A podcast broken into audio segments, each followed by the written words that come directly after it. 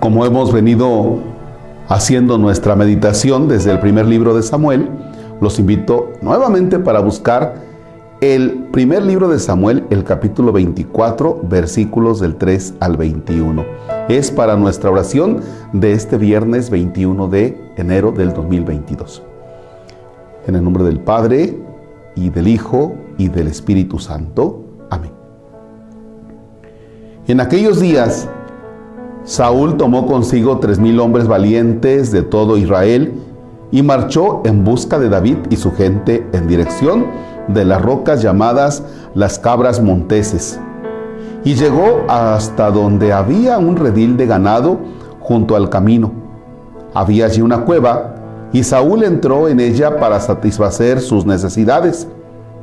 David y sus hombres estaban sentados en el fondo de la cueva. Ellos le dijeron, ha llegado el día que te anunció el Señor cuando te hizo esta promesa. Pondré a tu enemigo entre tus manos para que hagas con él lo que mejor te parezca. David se levantó sin hacer ruido y cortó la punta del manto de Saúl. Pero a David le remordió la conciencia por haber cortado el manto de Saúl y dijo a sus hombres, Dios me libre de levantar la mano contra el rey porque es el ungido del Señor. Con estas palabras contuvo David a sus hombres y no les permitió atacar a Saúl. Saúl salió de la cueva y siguió su camino. David salió detrás de él y le gritó, Rey y Señor mío. Y cuando Saúl miró hacia atrás, David le hizo una gran reverencia, inclinando la cabeza hasta el suelo y le dijo, ¿por qué haces caso a la gente que dice, David trata de hacerte mal?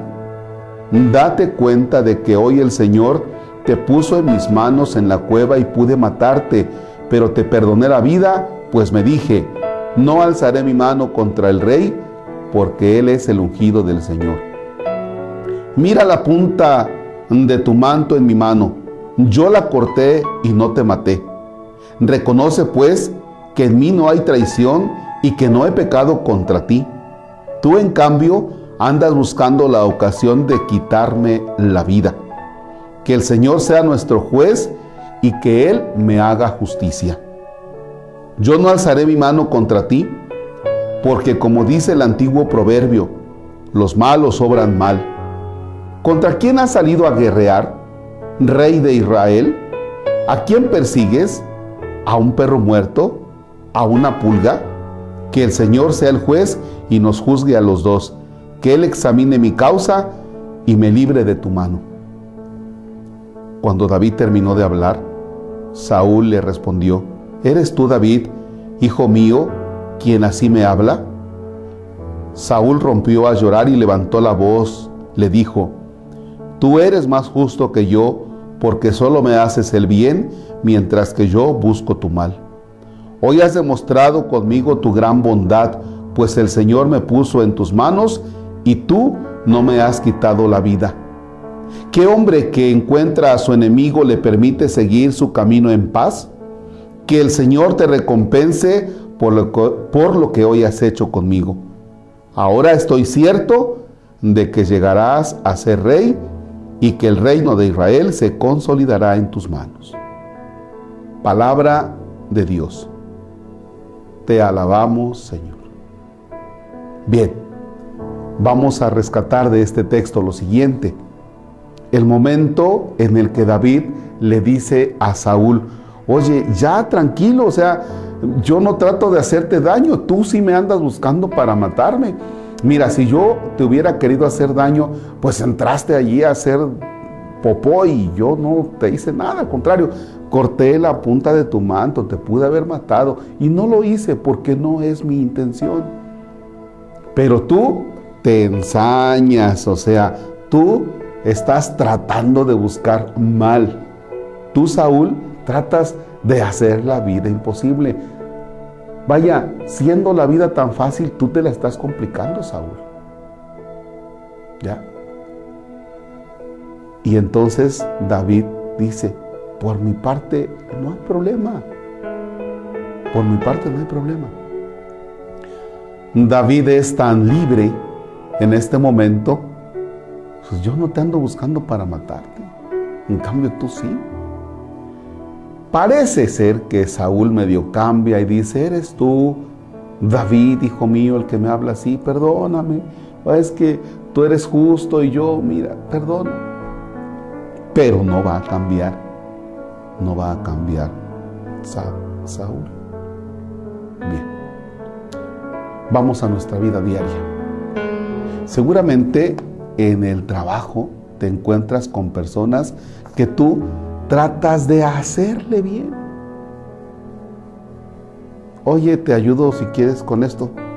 Y te responde la persona, ¿qué? ¿Acaso yo te pedí ayuda? Y tú dices, perdón. A veces hay personas que de que la agarran contigo, y a veces sin motivo, de que la agarran contigo, simplemente te van a tener ahí con la pata en el cuello el tiempo que quieran. Y a veces cuando tú tienes la oportunidad, repito, puede ser en tu familia, puede ser con los vecinos, puede ser con alguien del trabajo. Tú cuando tienes la oportunidad de decir, voy a acabar con este, ahora que es mi oportunidad. Y sin embargo, meditas, reflexionas, y concluyes, no lo voy a hacer. No, no, no, yo no soy igual. Yo no soy igual. Y la persona cuando se da cuenta que tú tuviste la oportunidad de acabar, ¿ya? Por ejemplo, una persona que habló mal de ti y que tú tienes la oportunidad también de hablar mal, pero te controlas y dices, no, no, no, no, no, no voy a hacer y la otra persona después se entera que tú efectivamente no lo hiciste. Y entonces también le remuerde la conciencia, porque ha habido personas que le remuerde la conciencia. Híjole, es que yo pensé que tú querías el mal para mí. Perdóname, voy a cambiar. y al rato vuelve la burra al trigo, ¿eh? Porque hay personas que realmente así es su temperamento, así es su personalidad. En el caso de Saúl, recordemos su envidia, recordemos que está frustradito. Y lo peor que podemos nosotros encontrarnos es con personas frustradas que han sufrido mucho porque te van a hacer la vida imposible. Repito, en tu familia, entre vecinos, en tu trabajo, te van a hacer la vida imposible. Tú trata de hacer el bien, trata de hacer el bien, como en el caso de David. O sea, todavía lo respetó. Es que él es el ungido del Señor, es que no lo voy a hacer. Pero el otro se empeñaba. Y así, ¿eh?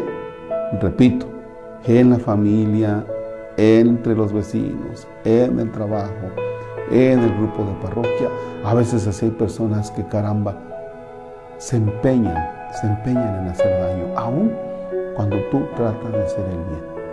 No te canses de hacer el bien. Y medita delante de Jesús. Ora por aquellas personas que en algún momento te han hecho el mal.